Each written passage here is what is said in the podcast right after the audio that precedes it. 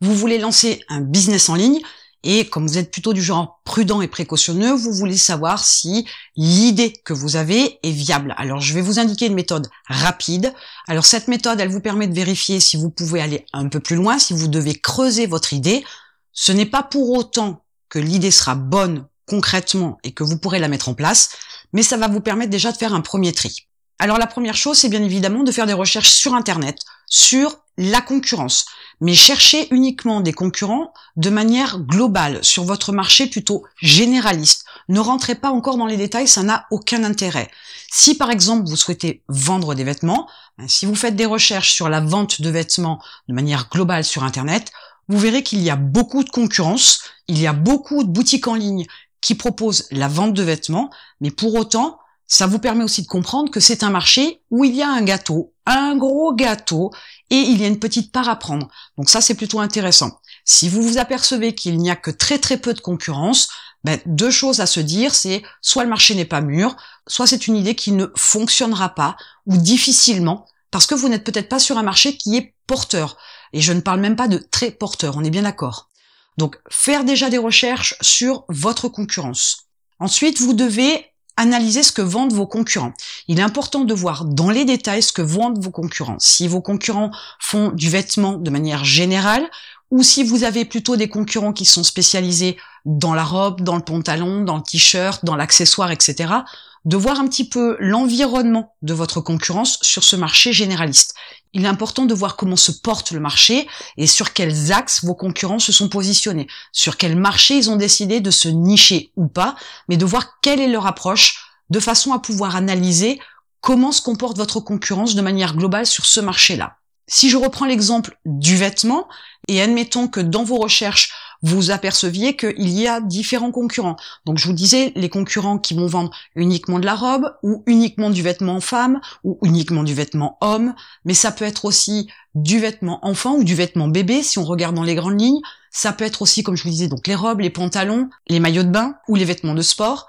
Voyez un petit peu ce qui se fait de manière globale pour voir quel est l'ensemble de ce marché pour voir les différents aspects de ce marché-là. Il est important de comprendre comment se porte et comment évolue votre marché avec les concurrents qu'il y a aujourd'hui. Bien évidemment, on ne peut pas savoir ce qui arrivera demain, mais, mais vous aurez déjà une tendance de ce qui se passe aujourd'hui sur votre marché. Vous allez pouvoir aussi analyser comment vendent vos concurrents. Il est important de comprendre comment ils ont établi leur stratégie, comment est leur démarche de communication, quelles sont leurs stratégies de vente, comment ils fonctionnent, est-ce qu'ils font de la publicité ou pas, est-ce qu'ils font des prix agressifs ou pas? Ou est-ce qu'ils font des bas prix? Est-ce qu'ils font beaucoup de réductions? Tous ces petits détails-là peuvent vous permettre de vous aider à comprendre quelles sont les stratégies qu'ils ont décidé d'utiliser pour pouvoir vendre sur leur boutique en ligne.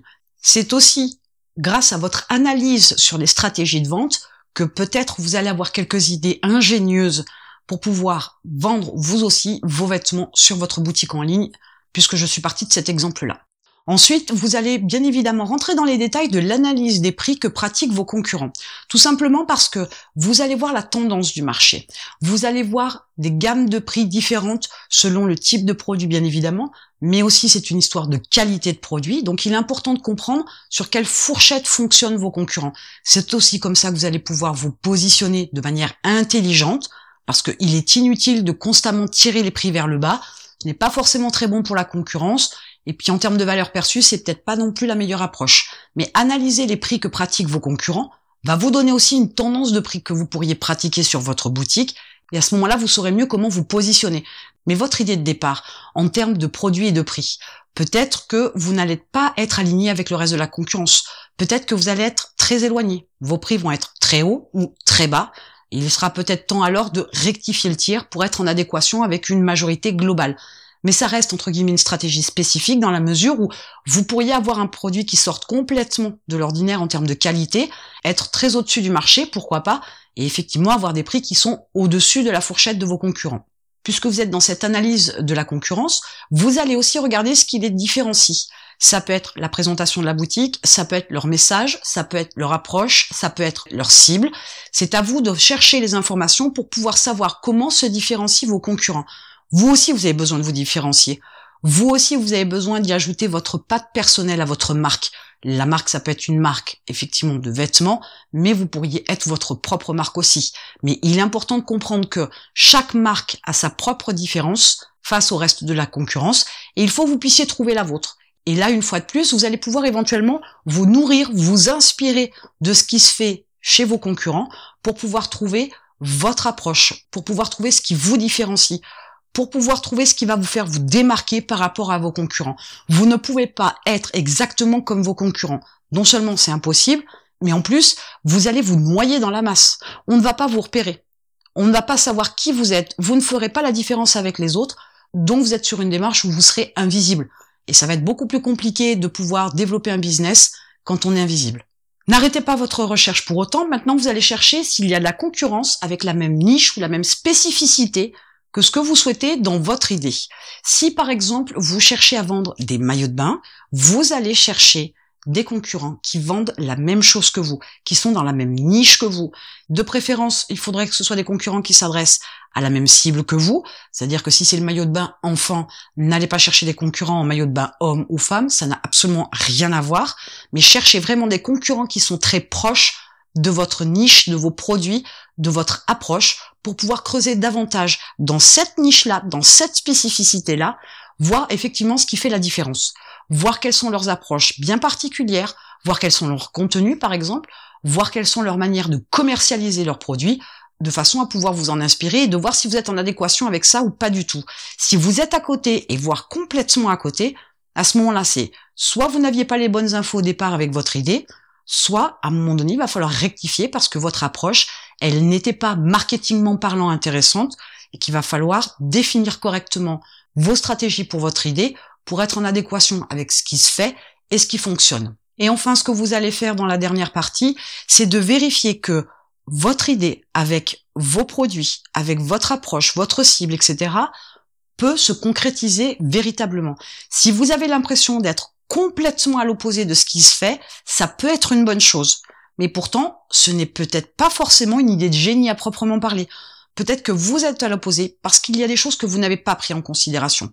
Parce qu'il y a des éléments extérieurs, comme par exemple la saisonnalité, que vous n'avez pas pris en considération. Si on part sur le coup du maillot de bain, vous comprenez bien que vous allez moins vendre de maillots de bain l'hiver que l'été, à moins que vous ayez une marque internationale et que vous puissiez avoir un marché intéressant dans des pays où il fait beau, où il fait chaud, très souvent dans l'année, ou alors des pays où l'hiver a moins d'impact que dans notre pays, par exemple. Donc vous devez faire attention à ça. Il y a des éléments extérieurs que vous n'avez peut-être pas pris en considération, auxquels vous n'avez pas pensé, et ce qui est normal parce que si c'est votre premier business, il y a tout un tas de réflexions, d'approches, de manières de penser que vous n'avez pas, et c'est là où c'est important de faire ces recherches-là parce que vous allez pouvoir mettre le doigt dessus.